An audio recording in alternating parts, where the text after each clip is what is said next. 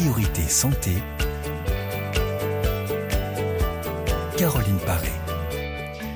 Bonjour à toutes et à tous. Certaines crises, en dépit de leur portée dramatique, peuvent susciter des réflexions et parfois aboutir sur des projets concrets, utiles, répondant à des problématiques jusque-là négligées. C'est ce qui s'est passé pour le département de la Seine-Saint-Denis lors de la crise sanitaire de la pandémie de Covid-19. Sa population qui cumule un certain nombre de préjugés comme de superlatifs, plus pauvres, plus jeunes, a payé un très lourd tribut à l'infection, avec une nette surmortalité enregistrée au pic de l'épidémie. Population plus vulnérable donc, car plus exposée, avec ses travailleurs de première ligne, mais aussi en plus mauvaise santé, moins bien suivis, moins bien soignés, parfois moins bien nourris, moins bien logés. Ce constat a débouché sur une initiative inédite à l'échelle nationale, mais qui rappellera à bon nombre de nos auditeurs ce qui se passe au village, dans les quartiers, avec l'action des agents de santé communautaire. Imaginez créer une académie populaire de la santé, autrement dit, confier des missions de prévention, d'information en santé à des citoyens, former des volontaires pour que leur proximité avec les bénéficiaires facilite la compréhension, valoriser les capacités d'écoute, proposer des messages adaptés, des ateliers pratiques, miser sur l'interactivité pour répondre à des questions simples et pour autant essentielles pour maîtriser les étapes du parcours de soins. Transmettre enfin un précieux sentiment d'utilité au service d'une santé de proximité qui ressemble à ses usagers. Quel est le rôle de l'Académie populaire de la santé dans ce département de la Seine-Saint-Denis, considéré par l'Agence régionale de santé comme un désert médical avancé? Qui sont les ambassadeurs, les ambassadrices? Quatre invités pour nous aider à comprendre l'origine, la nature de ce projet devenu réalité. Avec nous, Jean-Marie Blanchot. Bonjour. Bonjour. Vous êtes responsable du pôle éducation et promotion de la santé du conseil départemental de la Seine-Saint-Denis. Aurore Margade, bonjour. Bonjour. Vous êtes aujourd'hui directrice adjointe et maître de conférences au laboratoire d'éducation et promotion de la santé de l'Université Sorbonne Paris-Nord, après avoir été infirmière. Deux ambassadrices avec nous. Promotion 2021 pour la première. Rabiatou Camara, bonjour. Bonjour. Vous êtes juriste chargé de relations entreprises au sein de Pôle emploi et membre du bureau de l'association des ambassadeurs en santé. Vous nous expliquerez au cours de l'émission ben, le travail de cette association. Ambassadrice promotion 2022, Cyric B. Oularé, bonjour. Bonjour. Vous êtes donc ambassadrice euh, de l'année dernière, ancienne étudiante en médecine en Guinée, aujourd'hui médiatrice en santé au sein de l'association La Marmite à Bondy. Priorité santé sur RFI. C'est donc un projet, une idée qui est devenue réalité, on le disait, en pleine crise sanitaire, euh, pour répondre à des vrais besoins avec des outils, des messages, en l'occurrence des acteurs On a deux de ces actrices autour de cette table.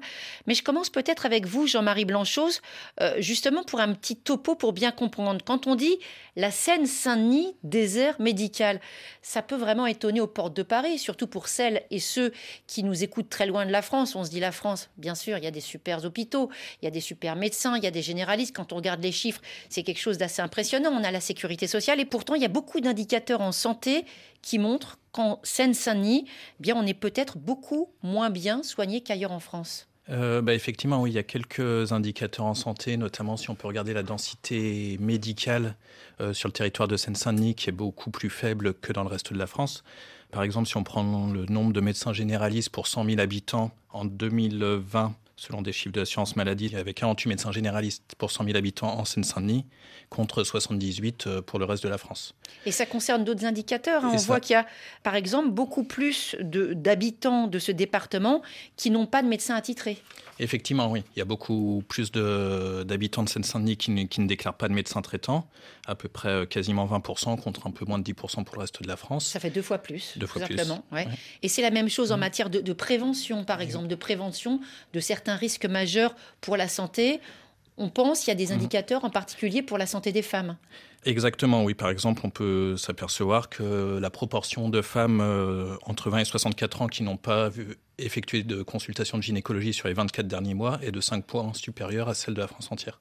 Donc il y a un constat chiffré, euh, Jean-Marie Blanchose, euh, mais il y a aussi des défis euh, du point de vue, on va dire, qualitatif à côté des enjeux quantitatifs. On est au cœur de notre sujet parce que pour que ces chiffres changent, il faut forcément que les messages passent mieux, qu'il y ait une meilleure communication en santé.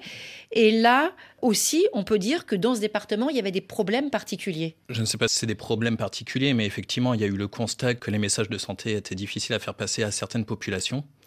D'où l'idée justement de l'Académie populaire d'essayer de construire un message avec des habitants de Seine-Saint-Denis pour qu'il soit le plus, le plus adapté possible. justement, ce double constat, il y a aussi cette question de la transmission de l'information en santé. C'est vraiment une question essentielle. On l'a vu à une toute autre échelle pendant la pandémie quand euh, il y avait des fausses informations en santé. Là, c'est vraiment la question de se comprendre, tout simplement, qu'un médecin n'utilise pas ou une administration de santé un vocabulaire totalement inaccessible au commun des mortels hein, pour chacun d'entre nous. Aurore Marga, justement, il faut permettre aux citoyens de s'emparer de toutes ces questions sur leur santé et c'est un sujet sur lequel vous travaillez de longue date. Effectivement, le fait d'accéder à cette information en santé renvoie à cette notion de littératie en santé. Alors c'est un bien grand mot pour finalement parler des capacités des personnes à pouvoir justement accéder à l'information, mais aussi euh, traiter, utiliser, évaluer cette information pour être en capacité de s'autonomiser dans la gestion de sa santé au quotidien. Ça veut dire, par exemple, euh, savoir à qui s'adresser quand on a telle ou telle maladie, à quelle structure de santé, euh, justement, poser des questions, parce que des fois, on ne se sent pas légitime, on ne va pas consulter tout simplement parce qu'on ne sait pas. Effectivement, on ne va pas consulter parce qu'on ne sait pas à qui s'adresser, parce qu'on ne sait pas où s'adresser. Et je crois que le bon exemple a été le cas de la vaccination et l'accès à la vaccination, qui était au départ rendu accessible uniquement par Doctolib. Et la population de Seine-Saint-Denis en a beaucoup pâti pour les raisons que, que nous donnons là. Et Aurore Margas, qu'on va voir justement au cours de cette émission avec euh, les ambassadrices qui ont fait le déplacement jusqu'au studio de RFI aujourd'hui, c'est que justement, quand on connaît les réalités des populations, quand on a les mots pour leur parler, évidemment, c'est la base de la communication, le message passe mieux. C'est déjà se, dire, euh, et la professionnelle de santé que je suis, c'est se dire que finalement, on n'est pas toujours très clair, on est même souvent plutôt inintelligible, et c'est donc reparler de, la santé avec des mots euh, simples, accessibles, et qui permettent donc aux personnes euh, de mieux s'emparer de ces informations euh, utiles. Avec déjà des, compétences, bien sûr, chez ces intervenants, ces acteurs, mais il va aussi y avoir toute une formation pour ajouter un plus à tout ça. On va en reparler tout à l'heure. Rabiatou Camara, euh, vouloir devenir ambassadrice justement auprès de cette académie, c'est arrivé comment? Donc alors moi, en travaillant à Pôle Emploi, parce que pendant le confinement, bien sûr, je travaillais à distance avec mes quatre filles euh, à côté. Et donc, je me suis rendu compte qu'il y avait énormément de, personnes qui étaient euh, dans une peur incroyable. Donc, les entretiens se transformaient en groupe de parole, si je puis dire. Hein. Et euh, souvent, c'était des problèmes de santé qui revenaient, des questionnements sur le Covid. Et je me suis dit, mais c'est incroyable parce qu'à chaque fois que j'ai les personnes au téléphone, j'ai toujours ce discours de, santé, de Covid et qui me donne toujours des informations qui étaient le plus souvent erronées. Ça a été pour vous une prise de conscience? Ah Oui, ça a été une prise de conscience parce que je me suis dit, mais au fait, comment faire pour trouver la, la, bonne information et, euh, relayer euh, l'information la plus juste et puis la, la, plus fine, quoi. Justement, à ce moment-là, est-ce que vous avez identifié ces problèmes? Est-ce que c'était ce qu'ils entendaient, par exemple, dans les médias? Est-ce que c'était ce qui était véhiculé par la famille? D'où venait à la fois cette inquiétude et ce besoin d'information? Donc, alors, ça venait effectivement de la famille, ça venait aussi des amis, euh, de leur entourage, de partout, hein, cette information-là. Donc on ne savait pas euh, qui disait vrai et qui disait euh, faux. Quoi. Et si aujourd'hui quelqu'un ne connaît pas ce rôle d'ambassadeur en santé, il y en a beaucoup, hein, puisque c'est tout nouveau et ça ne concerne que ce département, comment vous expliquez votre rôle? Moi, je me considère comme étant un intermédiaire. Nous sommes euh, au milieu et à côté, on a les professionnels de santé et puis de l'autre côté, nous avons les habitants. Et euh, notre but, c'est d'identifier l'information que nous donnent les professionnels de santé, puis vraiment la, recueillir et ensuite de la relayer euh, à travers différents canaux de communication aux habitants. Parmi les habitants que nous avons, nous avons des, des personnes qui sont analphabètes, on a des personnes qui sont illettrées on a plusieurs langues euh, différentes et ce qui nous permet d'être au plus proche euh, de la population. À titre personnel, vous parlez quelle autre langue, le Wolof? Alors moi, je parle le Wolof hein? euh, et je parle également le Soussou. Voilà, déjà deux langues en plus du français, c'est déjà ça aide beaucoup à communiquer. Mm. C'était la première promotion. Comment est-ce que vous avez eu connaissance du projet, tout simplement? Donc j'ai eu connaissance euh, du projet parce que j'étais beaucoup sur, euh, sur Internet. Et puis euh, le bouche à oreille, puisque nous, ça, dans le 93 à Pierrefitte, ça fonctionne très très bien. On était un groupe qu'on appelait les femmes relais. Et on passait d'association en association et on, faisait de la distribution alimentaire pendant qu'on avait fini euh, le, travail. puis euh, il y avait, il y a une amie qui m'a parlé de l'académie, comme quoi il y a, apparemment j'ai vu ça sur internet. Je fais, ah, c'est super important, c'est super intéressant. Mm. Lapsus. C'est fait pour moi. c'est fait pour moi. Et donc euh, j'ai fait des, c'est ce que j'ai expliqué tout à l'heure à Jean-Marie dans la voiture.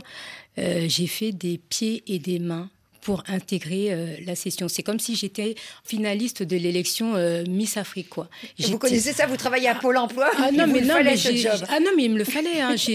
pour moi, c'était impossible qu'on ne me prenne pas. Bon, heureusement, vous avez été pris. Sirik B ou Larré, la définition de l'ambassadrice. On a entendu la version de Rabiatou Camara à l'instant. Est-ce que vous utilisez les mêmes mots? Est-ce que vous mettez les mêmes choses derrière ce, ce rôle d'ambassadrice ou vous voyez les choses un peu différemment?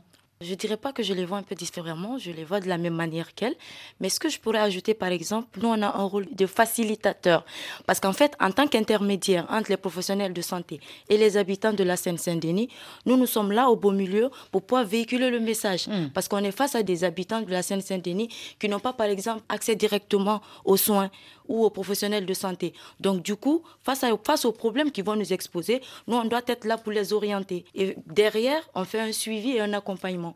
Donc, du coup, moi, je dirais en tant qu'ambassadrice que le rôle principal qu'on a, c'est le rôle de facilitateur. Est-ce que vous aussi, vous avez d'autres langues à votre arc, justement, pour communiquer avec certaines populations? Oui, alors, à part le français, euh, je parle le djoula. Et chez moi, on, appelle ça le malinké. Hmm. Donc, à côté du malinké, je parle le soussou et assez de langues euh, hmm. De mon pays, en fait. Alors, tout à l'heure, j'ai posé la même question, là encore, à votre, votre consoeur de la précédente euh, formation. Mhm. Euh, devenir ambassadrice, pour vous, c'est arrivé comment? Alors, depuis que je suis en France en 2021, je suis suivie par une association qu'on appelle la Marmite à Bondy. Cette association euh, suit toutes sortes de personnes, tous les habitants de la Seine-Saint-Denis, en tout cas qui viennent s'inscrire chez eux, qui ont besoin d'aide, parce que c'est une association qui est à la base sociale. Hmm. Ils sont là pour accompagner euh, des communautés en, situation de précarité et tout ça. Donc du coup, la médiatrice sociale de l'association m'a contactée parce qu'elle était au courant déjà de mon parcours scolaire. Quand je suis arrivée, je lui ai tout expliqué, que ce soit parcours scolaire, professionnel, elle a déjà tous les détails sur ma vie. Donc, du coup, je. Et, je vous coupe parce que votre parcours scolaire, il faut le dire, est assez exceptionnel. Vous êtes étudiante en médecine, vous aviez validé votre formation médicale. Ça veut dire que si vous étiez resté au pays, vous auriez été médecin. Médecin général. Vous êtes venu ici. Ici, il y a des problèmes d'équivalence qui font que ça vous prive de cette possibilité d'exercice, mais vous avez quand même tout ce bagage euh, de connaissances je pourrais presque vous appeler euh, docteur. Oui, en réalité, je m'appelle docteur parce que ça. oui, j'ai fait j'ai fait mes six ans de médecine en mm. Guinée, la septième année qui correspond à l'année de synthèse clinique, la huitième année ça a été mon année de soutenance. Donc j'ai pris un thème en santé publique, j'ai soutenu, j'ai validé, je suis sortie avec un diplôme de doctorat en médecine. Mm. Donc du coup à la base je suis médecin généraliste, mm-hmm. mais en Guinée. Donc dès mon arrivée en France, je suis allée chez Pôle Emploi, je les ai expliqué. Donc ils m'ont expliqué qu'ici en fait il y a une équivalence de diplôme qu'on demande. Donc malheureusement, ce n'est pas valide. Il faut repasser, le, il faut repasser le concours. Hmm. Donc du coup, j'ai fait, j'ai réuni des documents que j'ai déposés à l'ARS. Donc je vais avoir un retour et me préparer pour le concours. Au cas où je voudrais toujours continuer comme clinicienne ou comme médecin en santé. Maintenant, on revient à la question comment j'ai appris cette formation. L'assistante m'en a parlé, donc j'ai essayé de postuler et j'ai eu un retour. J'ai eu une réponse favorable par mail comme quoi je suis apte à faire la formation. Et c'est comme ça que l'aventure a commencé. La formation, l'aventure. Quand vous décidez d'animer tel ou tel atelier, on va parler de ces ateliers, comment est-ce que vous choisissez les thématiques? Est-ce que vous piochez parmi euh, tout un tas de sujets ou est-ce qu'il y a des, affinités personnelles et particulières? Si par exemple on prend euh, le calendrier de toutes les journées de santé en France, on a forcément des journées nutrition, journée, journée endométriose, voilà, mm, mm. octobre rose et tout mm. ça. Donc du coup, on se planifie par rapport à ça. On fait carrément un planning, un agenda pour pouvoir euh, organiser des ateliers de formation ou de sensibilisation.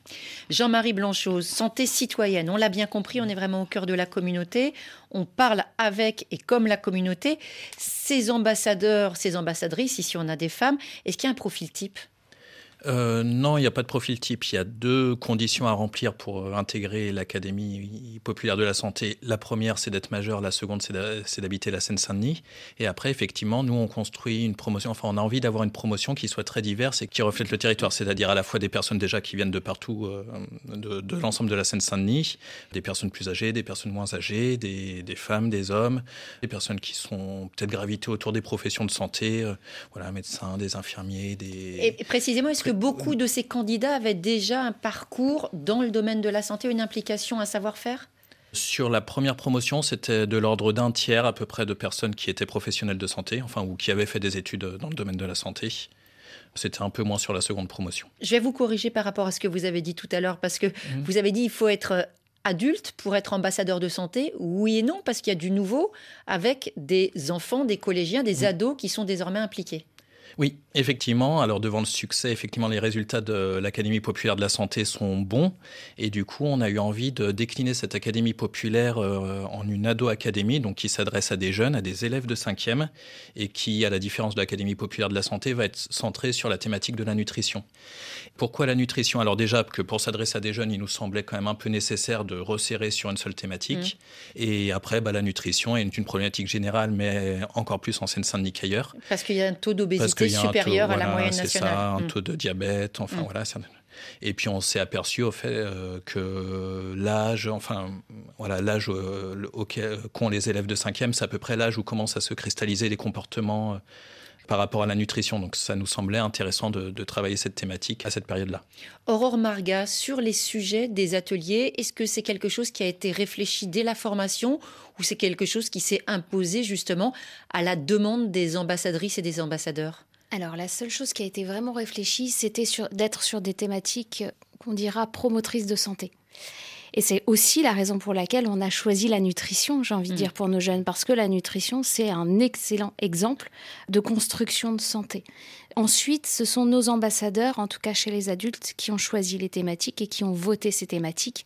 Et ça, c'est la base, j'ai envie de dire, de tout le programme, l'idée que tout soit co-construit et choisi par les acteurs eux-mêmes. Alors, les acteurs, les actrices, Cyril Béoularé, je me retourne vers vous. Est-ce que vous pouvez nous parler d'un projet concret, d'un atelier sur lequel vous avez travaillé? Bien sûr, ma, dernière euh, action de sensibilisation, c'était en octobre passé. J'ai profité de Octobre Rose pour parler de cancer du sein dans l'association La Marmite. Donc on était une équipe de trois ambassadrices. On a eu à mettre en place le projet avec l'appui de l'Académie populaire de la santé et du laboratoire de communication de santé qui nous a, qui nous a épaulés en nous faisant des supports de communication et tout ça. Ça veut dire qu'on n'est pas lâché dans la nature une fois que la formation est terminée. Il y a une poursuite au long cours de soutien euh, pour étayer la connaissance, la communication. Il y a toujours un suivi, un accompagnement derrière. L'équipe de, de l'Académie populaire de la santé ne nous lâche pas. Vous disiez un atelier euh, sur le cancer du sein. Ça veut dire quoi? Qu'est-ce qui s'y passe Qu'est-ce qui s'y dit Qui vient vous voir Déjà, la marmite, c'est une association qui est très fréquentée par les femmes. On a, on a une forte communauté de femmes qui viennent avec les enfants, des familles et tout ça. Donc, c'est carrément une groupe, un groupe de personnes qu'on a essayé de mettre en place pour parler de cancer. Donc, l'atelier était déjà structuré en trois parties. Du coup, vu qu'on était trois à la présentation, il y a une qui s'était chargée de parler de prévention cancer du sein, une autre qui s'est occupé de parler des ressources, parce que là, c'est très important de parler de ressources, vu que c'est ce qu'on véhicule en fait comme message en fin de compte. Les aider à, savoir au moins où est-ce qu'elles peuvent aller hmm. en cas de problème de santé. À qui s'adresser. À qui s'adresser, justement. Du coup, et moi, j'étais là pour parler, par exemple, de l'autopalpation. Hmm. La technique de l'autopalpation, projeter des vidéos de techniques d'autopalpation et après on a on a eu à faire des animations comme quoi est-ce que le message a été bien passé ou pas.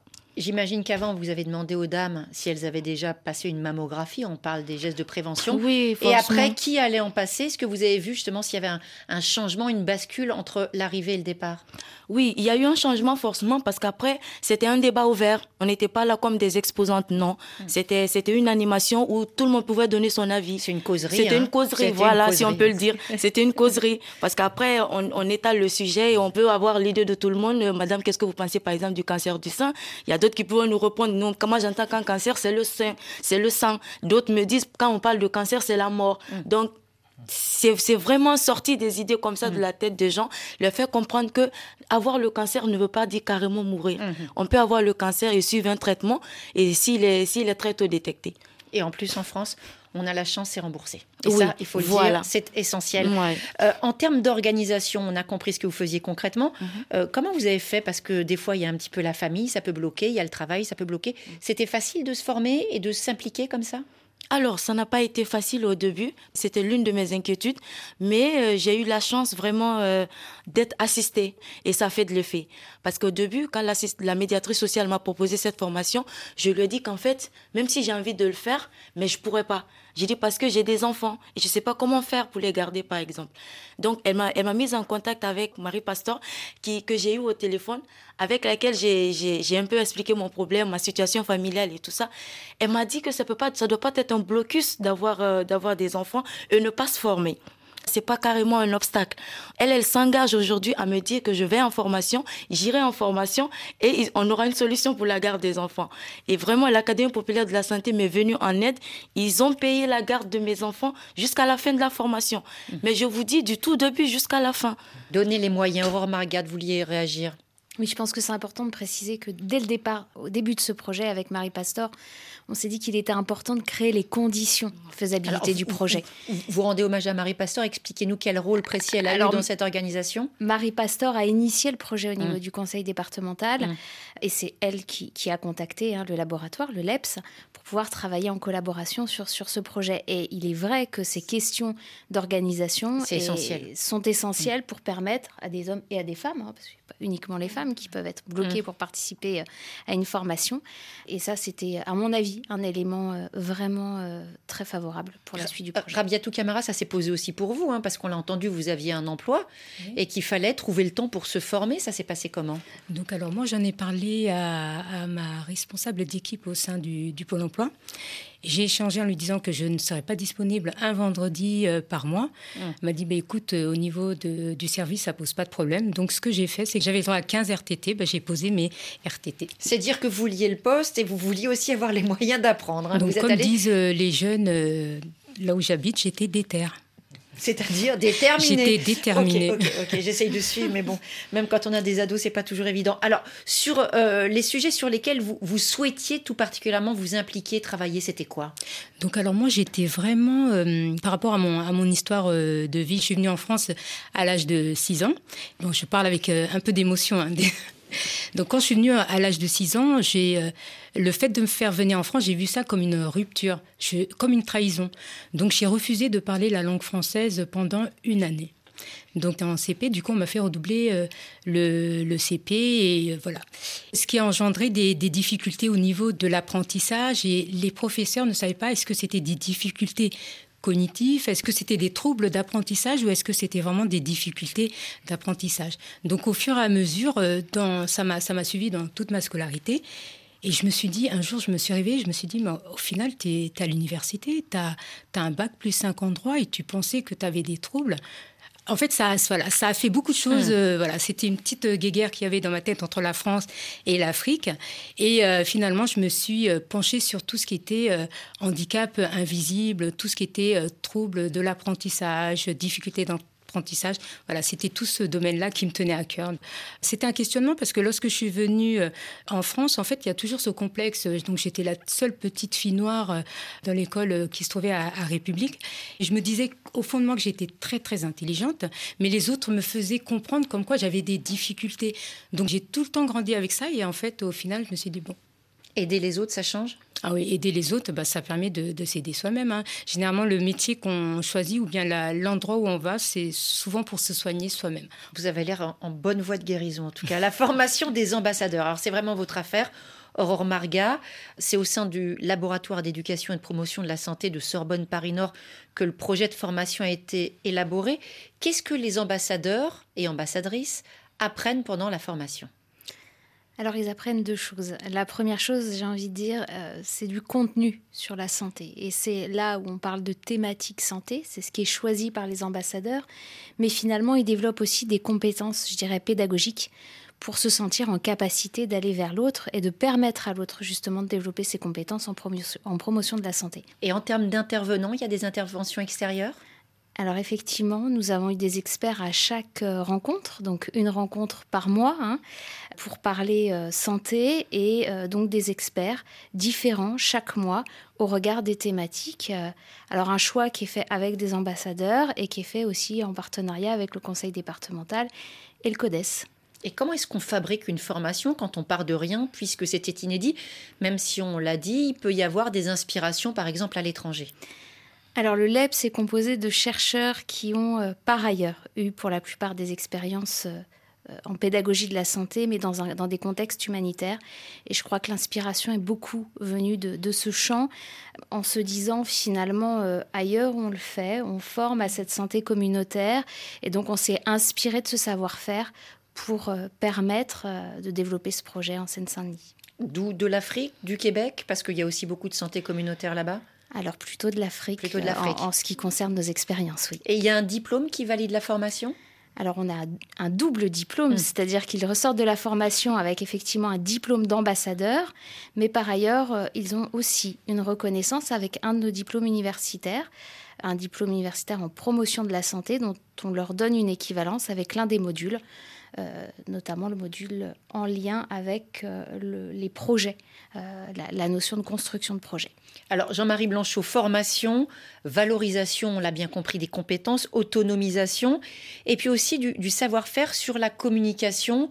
J'ai lu en préparant cette émission, par exemple, un ambassadeur qui disait bah, J'ai appris à prendre la parole euh, en public, à structurer mon mode de pensée, à structurer ma façon de communiquer aux autres. Donc il y a à la fois du contenu, ce contenu en santé, on l'a bien compris, mais aussi euh, la prise de parole, l'éloquence et puis la performance auprès de son public. Euh, oui, exactement. Ça rejoint un peu les, compétences pédagogiques dont, parlait Aurore.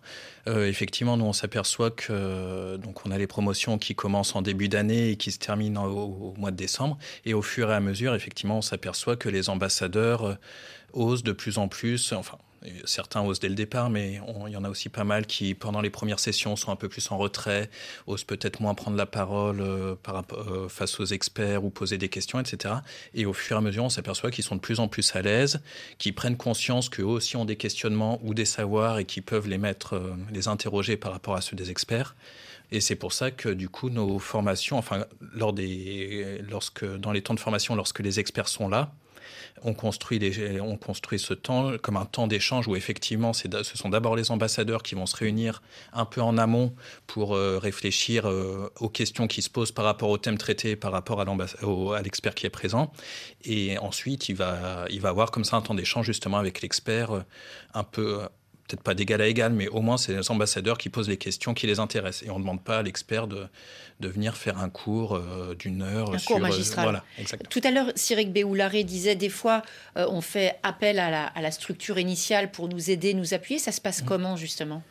Euh, alors effectivement, donc il y a toutes ces sessions de formation mensuelles et puis à côté de ça, il y a un accompagnement méthodologique qui est proposé aux ambassadeurs, donc euh, assuré par le CODES 93 qui est un des partenaires aussi de, ce projet.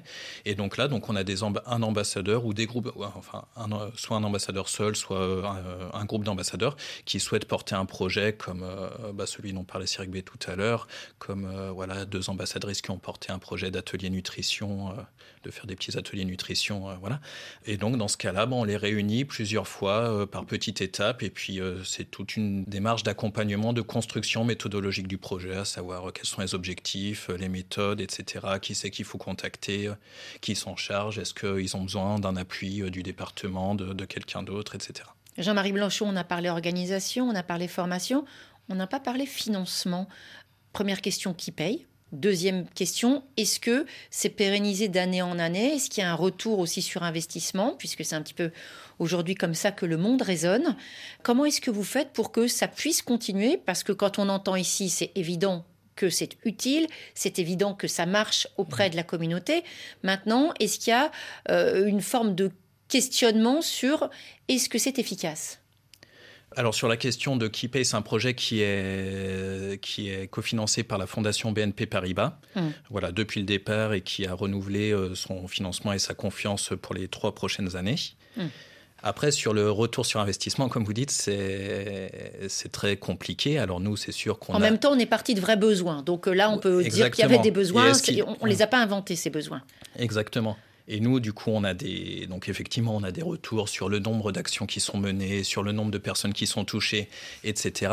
Mais après, le retour sur investissement, il est alors déjà, est-ce qu'il est, est-ce qu'il faudrait vraiment le calculer et est-ce qu'il est calculable? C'est autre chose parce qu'il y a aussi toutes les choses qui qu'on ne voit pas et qu'on euh, les, petites graines qui germent effectivement dans tel ou tel ambassadeur qui, qui vont peut-être monter des actions, mais peut-être pas tout de suite, peut-être dans un an, peut-être dans deux ans. Euh, voilà aussi tout ce qui se fait, par exemple avec les professionnels, de, des ambassadeurs qui étaient par ailleurs professionnels de santé ou qui bossaient ou qui travaillaient dans le social, enfin dans les structures sociales, ils font état aussi de changements de posture professionnelle, de, de choses comme ça qui leur permet un accompagnement peut-être meilleur face au public qu'ils ont face à eux. Donc ça, c'est des choses qui sont qui sont pas, pas forcément quantifiables. Pas du tout mesurable, oui. pas du tout mesurable. Aurore Marga, vous vouliez réagir? Je pense qu'effectivement, euh, comme le disait Jean-Marie, on a vraiment trois niveaux euh, qui nous montrent quand même l'efficacité de ce projet, tout au moins les effets positifs de ce projet. Le premier niveau individuel sur nos ambassadeurs directement, qui pour certains ont repris des études. Mm. Je vais prendre l'exemple de Najette, qui peut aussi, l'une de nos ambassadrices de, la première session, qui peut être mise à l'honneur, qui a repris avec finalement un diplôme universitaire derrière, euh, derrière l'académie, alors que c'était pas prévu pour elle au départ, et elle l'attribue vraiment à l'académie populaire cette reprise d'études, en tout cas se souhaite poursuivre. Après, on, a aussi euh, ce dont parlait Jean-Marie, c'est-à-dire cet, effet de halo. Euh, comment, finalement, en formant une personne, eh bien, on va permettre de diffuser cette formation. Enfin, à leur tour, ils diffusent cette formation à d'autres. Et puis, enfin, je, pense qu'on peut aussi euh, noter le, nombre d'actions qui ont été mises en place depuis la fin de la formation pour certains de, de nos ambassadeurs, qui ne sont pas des moindres. D'ailleurs, ils se sont fédérés en association. Et ça, je pense que... On, va en reparler en deuxième partie d'émission parce que c'est important de bien comprendre qu'on sème euh, des petites pierres, mais derrière, il y a vraiment des résultats. On va poursuivre cette découverte ensemble de votre Académie de la Santé. Ce sera juste après ce classique de Serge Gainsbourg, le poinçonneur des lilas. On reste en, en Seine-Saint-Denis, le 93, toujours avec nous. Je suis le poinçonneur des lilas, le gars qu'on croise et qu'on ne regarde pas y a pas de soleil sous la terre, drôle de croisière. Pour tuer l'ennui, j'ai dans ma veste les extraits du Reader Digest. Et dans ce bouquin, y a écrit que gaz la coule douce à Miami. Pendant ce temps que je fais le zouave au fond de la cave, paraît qu'il y a pas de saut métier. Moi je fais des trous dans des billets. Je fais des trous, des petits trous, encore des petits trous, des petits trous, des petits trous, toujours des petits trous. Des trous de seconde classe, des trous de première classe. Je fais des trous, des petits trous, encore des petits trous, des petits trous, des petits trous, toujours des petits trous, des petits trous, des petits trous, des petits trous, des petits trous. Je suis le poinçonneur des lilas, pour un valide changé à opéra. Je vis au cœur de la planète, j'ai dans la tête un carnaval de confettis, j'en amène jusque dans mon lit. Et sous mon ciel de faïence, je ne vois briller que les correspondances. Parfois je rêve, je divague, je vois des vagues. Et dans la brume au bout du quai, je vois un bateau qui vient me chercher. Pour sortir de ce trou, je fais des trous, des petits trous, des petits trous, toujours des petits trous. Mais le bateau se taille et je vois que je déraille. Et je reste dans mon trou à faire des petits trous, des petits trous, des petits trous, toujours des petits trous, des petits trous, des petits trous, des petits trous, des petits trous. Je suis le poinçonneur des lilas, arts et métiers directs par le Valois. J'en ai marre, j'en ai ma claque de ce cloaque. Je voudrais jouer la fille de l'air, laisser ma casquette au vestiaire. Un jour viendra, j'en suis sûr, où je pourrai m'évader dans la nature. Je partirai sur la grande route, écoute que coûte. Et si pour moi il est plus temps, je partirai les pieds devant. Je fais des trous, des petits trous, encore des petits trous, des petits trous, des petits trous, toujours des petits trous. Y a de quoi devenir dingue, de quoi prendre un flingue, se faire un trou, un petit trou, un dernier petit trou, un petit trou, un petit trou, un dernier petit trou, et on me mettra dans un grand trou, et je n'entendrai plus parler de trous, je chope des trous, de petits trous, de petits trous, de petits trous. Priorité santé sur RFI, toujours en compagnie de quatre invités qui font vivre l'Académie populaire de la santé de Seine-Saint-Denis pour comprendre le rôle de ces ambassadrices en termes de prévention, d'info-santé pour les populations de ce département, véritable désert médical aux portes de Paris. Rôle des ambassadeurs. Et puis on a deux d'entre elles avec nous, donc Cyril Béoularé, euh, formée l'an passé, bientôt médiatrice en santé, Rabiatou Camara de la promotion précédente, Aurore Marga, formatrice, maître de conférence au laboratoire d'éducation et de promotion de la santé de l'Université Sorbonne Paris-Nord. Et puis vous, Jean-Marie Blanchot, qui au sein du département, ce fameux 9-3, êtes responsable du pôle éducation promotion de la santé du conseil départemental. Alors c'est vrai que le projet est assez récent. Est-ce que pour autant vous avez le sentiment qu'il y a déjà un esprit académique qui s'est forgé? Oui, effectivement. Alors, euh, euh, il y a un esprit qui se forme par promo euh, parce qu'effectivement, on se, retrouve une fois par mois, tout le temps la même promo, tout le temps les mêmes personnes, pendant un an, pendant une dizaine de sessions. Donc c'est long, ça permet de se connaître, ça permet de, de passer du temps ensemble. Donc il y a un esprit qui se forme et puis effectivement dans, on, a, on a à cœur, nous au département et puis les autres acteurs aussi, on a à cœur que ce soit des moments sympas parce que c'est vrai que c'est un engagement qui est demandé aux ambassadeurs qui n'est pas anodin quand même, une journée par mois plus euh, le développement des projets euh, à côté. Tout ça c'est du bénévolat, il faut le rappeler quand même. C'est du hein. bénévolat bien sûr. Euh, donc il est important pour nous que ce soit des moments sympas, donc on essaye d'aller dans des lieux différents de Seine-Saint-Denis qui sont des fermes urbaines, les maisons des parcs, etc. Enfin, parce que la Seine-Saint-Denis, ça bouge pas simplement en bas des barres d'immeubles, ça bouge mmh. partout. Il y a tous les clichés, mais il y a tout le dynamisme. Il y a une activité associative épatante, des activités culturelles foisonnantes. Il faut sortir. Je suis pas là en train de me faire l'avocate, hein, mais mmh. bon, c'est quand même une réalité. Quand il y a plein de jeunes, quand il y a plein de communautés, ça bouge, ça mmh. bouillonne. Effectivement, oui, oui, il y a, il y a plein d'endroits à découvrir. Euh, voilà, culturellement, il y a plein de choses qui se passent euh, également.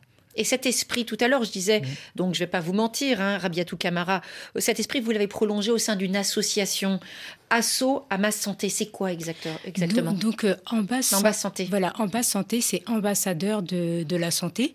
Donc, en fait, nous, on, est, euh, on avait envie de poursuivre l'académie parce que lorsque la première session s'est terminée, on, on s'est dit, non, mais il va falloir faire une deuxième session. On nous a dit, vous inquiétez pas, il y a une deuxième session.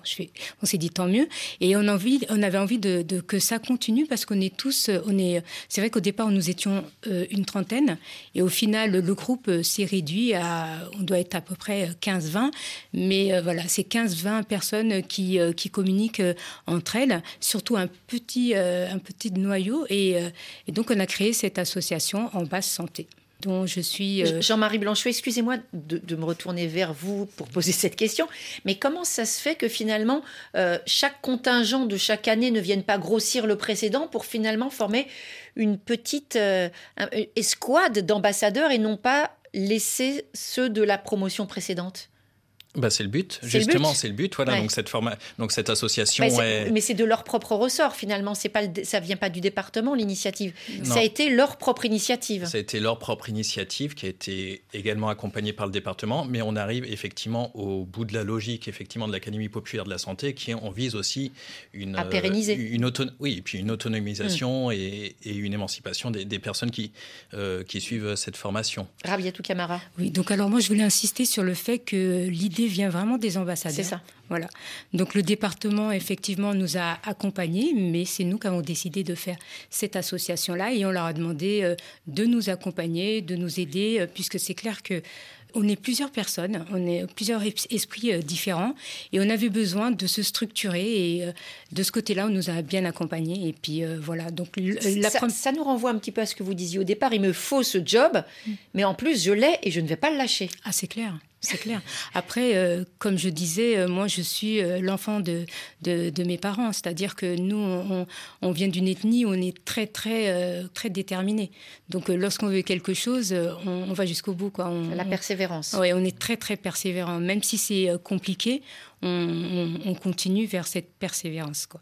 Bah, c'est bien quand on met sa persévérance au service des autres. C'est ce que vous faites aussi à titre personnel, Cyril Béoularé, avec cette association aussi, la Marmite à Bondy, qui vous accompagne, qui a su aussi valoriser euh, vos savoirs, parce qu'il y a, euh, bien sûr, on l'a compris, ce bagage que vous avez reçu euh, à Conakry, en Guinée, à la fac de médecine. Il y a ensuite l'ambassadrice, et puis il y a la médiatrice. Oui. Déjà, moi, je, donne un grand merci à cette association La Marmite de Bondy qui suit assez de suis carrément une communauté très précaire et qui les accompagne dans toutes les activités d'ailleurs et qui m'ont proposé ce poste de médiatrice en santé chez eux dès ma sortie parce que dès que j'ai fini la formation je les ai appelés comme quoi euh, je devrais recevoir mon diplôme et que c'était fini la formation. Mais toutefois est-ce qu'il y a a d'autres formations vu que je n'avais pas d'autres activités de prévues que je sois en tout cas mise au courant et tout ça donc, à ma grande surprise, j'ai été appelée pour me dire qu'il y a un poste vacant de médiatrice en santé. Est-ce que le poste m'intéressait? Et du coup, je suis, ils m'ont demandé de, passer. Je suis passée, j'ai passé l'interview, j'ai déposé mon CV et mon CV est passé. Et par coup de chance, j'ai commencé à travailler chez eux depuis le 1er février. Et on dit, on a envie de dire quel chemin parcouru parce que quand vous avez préparé euh, l'émission avec, euh, avec Ophélie, vous lui avez raconté quand vous êtes arrivé, hein, euh, l'arrivée dans la cité, le lien avec euh, la santé, etc., vous n'aviez pas vous-même euh, les clés avant d'avoir vos papiers et même de connaître euh, les droits en matière de santé. C'était loin d'être évident. Vous avez appris, vous avez transformé et aujourd'hui, bah, vous transmettez cette info. On peut revenir Est-ce que c'est pas trop personnel de revenir sur cette expérience des premières années? Alors, pour la petite histoire, je vais être un peu bref peut-être, mais à mon, mon arrivée en France, j'ai eu, eu pas mal, j'ai rencontré pas mal de problèmes côté sanitaire parce que je n'avais pas d'abord accès aux soins. Je ne savais pas que ne pas avoir les papiers ne veut pas dire qu'on ne peut pas avoir accès aux soins. Donc du coup, c'était des informations que j'ignorais et avec mon statut de sans-papier en France, je me suis un peu mise à l'écart. Je me hmm. suis renfermée sur moi-même avant d'avoir euh, accès à, à, des assistantes sociales pour, pour mon accompagnement. Je, je me disais, ben, c'était pas possible pour moi, même si étant enceinte, je peux pas avoir accès aux soins. Mais j'ai eu la chance d'avoir des ouvertures de droit grâce à ces assistantes sociales. J'ai eu la chance d'avoir un pass sanitaire déjà au premier plan qui m'a aidé à avoir, euh, à avoir les soins en France. Et après, les, après ça, j'ai eu une ouverture d'AME l'aide médicale d'État. Chose que je ne savais pas, par exemple, dans ma hmm. tête, comme je n'ai pas les papiers, je ne suis pas en situation régulière, je n'ai pas accès à la santé. Donc, du coup, l'AME, ce n'était pas fait pour moi. Est-ce que le fait, par exemple, d'avoir vécu ben, vraiment au cœur les problèmes, quand vous parlez aux autres dames, c'est quelque chose qui facilite la communication parce qu'elles disent aussi, elle est passée par là, elle sait de quoi elle parle Oui, alors c'est déjà un très grand atout pour moi parce que quand je suis face à ces, face à ces dames, ce n'est pas quelque chose de nouveau. Ils m'ont déjà connu comme bénéficiaire à la marmite, mais aujourd'hui, je, porte mon manteau d'ambassadrice en santé et à part ça, je suis médiateur en santé dans, dans, la même asso. Donc du coup, il y a une certaine confiance qui se crée entre nous parce que déjà, on se connaît depuis très longtemps et aujourd'hui, ils savent que je peux aussi les apporter quelque chose vu que je suis également passée par là. Aurore Marga, on voit ce chemin énorme de parcouru. Est-ce que précisément, c'est vraiment une valorisation des ressources enfouies? Euh, Il y a énormément de besoins, on l'a compris, en Seine-Saint-Denis et l'académie, en quelque sorte, fait le lien entre les deux. Exactement. Euh, l'idée, c'est vraiment de créer les, contextes, de créer l'environnement qui va permettre à, ces personnes de s'exprimer, parce que euh, les talents, on les a. on les a en Seine-Saint-Denis, mais on ne sait peut-être pas bien euh, les mettre en valeur. Et je pense que cette académie, c'est un bel exemple de mise en valeur de nos talents et en l'occurrence en santé. Et on s'adapte vraiment, on l'a bien compris, à la culture des bénéficiaires. Jean-Marie Blanchose, en début d'émission, euh, c'est vous, Rabiatou Camara, qui avez dressé un, constat assez sévère de l'info-santé, les, les personnes qui étaient confrontées à l'incertitude, par exemple, en période de pandémie, inadaptées aux réalités, décalées. Et parmi euh, les autres innovations locales dans ce projet, il y a un laboratoire de communication en santé. Est-ce que vous pouvez nous expliquer de quoi il s'agit? Euh, effectivement, c'est une expérimentation qu'on mène dans le cadre de l'Académie populaire, euh, l'Académie populaire de la santé. Et l'idée, en fait, c'est de créer avec des ambassadeurs volontaires un outil de communication, donc qui peut être une vidéo, qui peut être une affiche, un flyer, un dépliant, euh, voilà, un outil de communication sur un thème précis, voilà, qui aurait pour vocation de s'adresser au plus grand nombre. Et donc l'idée, en fait, c'est de réfléchir. Donc on travaille pendant toute une après-midi avec un groupe de 6-7 ambassadeurs sur un thème donné et on réfléchit sur euh, bah, qu'est-ce qu'on aimerait faire, à qui on aimerait s'adresser, enfin qu'est-ce que, qu'est-ce que j'en pense moi de cette question, qu'est-ce qu'il faudrait dire, etc. Comment on s'adresse à les gens, qu'est-ce qu'il faut montrer, est-ce qu'on est plus photo, est-ce qu'on est plus sur des dessins, est-ce qu'il faut des textes, etc. Et donc voilà, et donc à la fin de cette demi-journée de travail, on a un cahier des charges, enfin voilà, une liste de ce qu'on aimerait. Et on transmet ensuite tout ça à une agence de communication qui, qui, est chargée de faire, euh, de réaliser le travail pour avoir un rendu euh, professionnel. Alors, un tour de table, si vous le voulez bien, en forme de conclusion. Euh, Seine-Saint-Denis, on l'a compris, laboratoire de cette académie, c'est inédit ailleurs en France. Alors, on peut s'interroger, est-ce que ce projet, il faut le prolonger dans le temps? On a entendu au moins oui pour trois ans, en tout cas c'est financé. Est-ce qu'il faut l'étendre ailleurs? Aurore Marga, est-ce que ce projet est exportable en dehors de la Seine-Saint-Denis? Est-ce que vous êtes posé la question? On se la pose notamment dans, le cadre de l'évaluation que nous conduisons. On, essaie d'identifier finalement les ingrédients actifs de ce dispositif. Qu'est-ce qui fonctionne et hmm. qu'est-ce qui est exportable? Donc nous espérons que oui, évidemment, il est exportable. Euh, maintenant, avant de pouvoir l'exporter, on a vraiment besoin de comprendre ce qui marche et, ce qui sera possible de transférer euh, ailleurs. Jean-Marie Blanchot, est-ce que d'autres territoires sont intéressés, sont renseignés auprès de vous? Euh, oui, effectivement, on a quelques, quelques personnes qui viennent aux nouvelles, qui sont intéressées par ce projet, qui, qui, voilà, qui demandent comment ça marche, qui demandent des présentations, etc. Après, savoir si vraiment c'est un projet qui est en train d'être monté en place dans d'autres territoires. Euh, enfin, moi, en tout cas, et auprès, je ne suis pas Et auprès des grandes structures de santé, il y a des grands hôpitaux, il y a des grandes structures quand même, Bobigny, Avicenne. Est-ce qu'il y a des, des, interactions directes entre les ambassadrices ou les ambassadeurs et ces structures, ou on est vraiment encore sur deux mondes séparés? euh, on est alors euh, il y a une y a des interactions qui font que quand même pas mal de nos experts euh, qui, interviennent dans les différentes sessions de formation sont par ailleurs des travailleurs enfin des personnes qui travaillent dans, ces trois hôpitaux là. Donc il y a une interaction, avec avec les soignants du 93. Rabiatou Kamara, est-ce que vous avez conseillé à d'autres autour de vous de, de se lancer dans cette aventure de l'académie?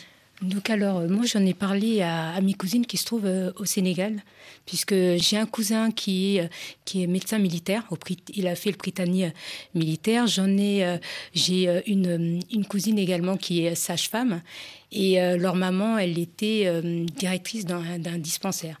Donc on a échangé sur ça, et effectivement pourquoi pas une académie de la santé populaire au Sénégal, à Dakar. On sait pas. Donc l'exporter carrément ah en dehors des frontières. Ah, moi, je pense que c'est possible. Hein, de, je pense que c'est possible de, de l'exporter euh, au Sénégal ou en Guinée, euh, ou en Afrique subsaharienne. Et euh, je pense que ça marcherait très bien. Ça marcherait très bien. Peut-être d'ailleurs que ça marche déjà sur place avec les, les agents communautaires, les relais communautaires qui ont déjà des missions qui ressemblent énormément aux vôtres. Oui, mais je pense euh, effectivement, je pense que ça existe euh, déjà et que l'académie a dû s'inspirer un peu de, de, ce qui, de ce qui se passe, comme, comme tu l'as dit tout à l'heure. Et c'est vrai que vous le disiez aussi tout à l'heure, Cyril Béoularé, ça ressemble furieusement à des causeries. Euh, vous êtes ambassadrice, vous êtes en train de devenir médiatrice. Vous imaginez quoi pour vous après? Alors, si je me projette un peu dans le temps, j'aimerais maintenant me focaliser sur la santé publique. Je veux vraiment euh, faire un master pour être médecin en santé publique. si, si j'avais l'ambition avant de faire la clinique, aujourd'hui, je me projette plus dans l'humanitaire. Dans l'humanitaire. Ben, merci beaucoup à tous les quatre de nous avoir expliqué, permis de, de mieux faire comprendre à nos auditeurs euh, le rôle et surtout l'utilité, euh, pas de doute là-dessus, de cette académie populaire. On vous dit euh, bonne continuation. Je m'adresse en particulier à toutes les deux hein, dans vos projets euh, auprès de la communauté, mesdames, euh, vos projets au service de tous les autres. Merci beaucoup. Merci à vous. Merci. Priorité Santé touche à sa fin. Merci à toute l'équipe qui chaque jour fabrique et réalise votre émission. Ophélie Lassène, Louise Calédec et Didier Bleu. Demain, dans Priorité Santé, on vous propose de réécouter l'émission Questions de femmes que nous avions consacrée aux affections et troubles de la thyroïde, goitre, hyper ou hypothyroïdie, polype, quand consulter, quelle prise en charge? On se retrouve à partir de 9h10 temps universel et d'ici là, portez-vous bien.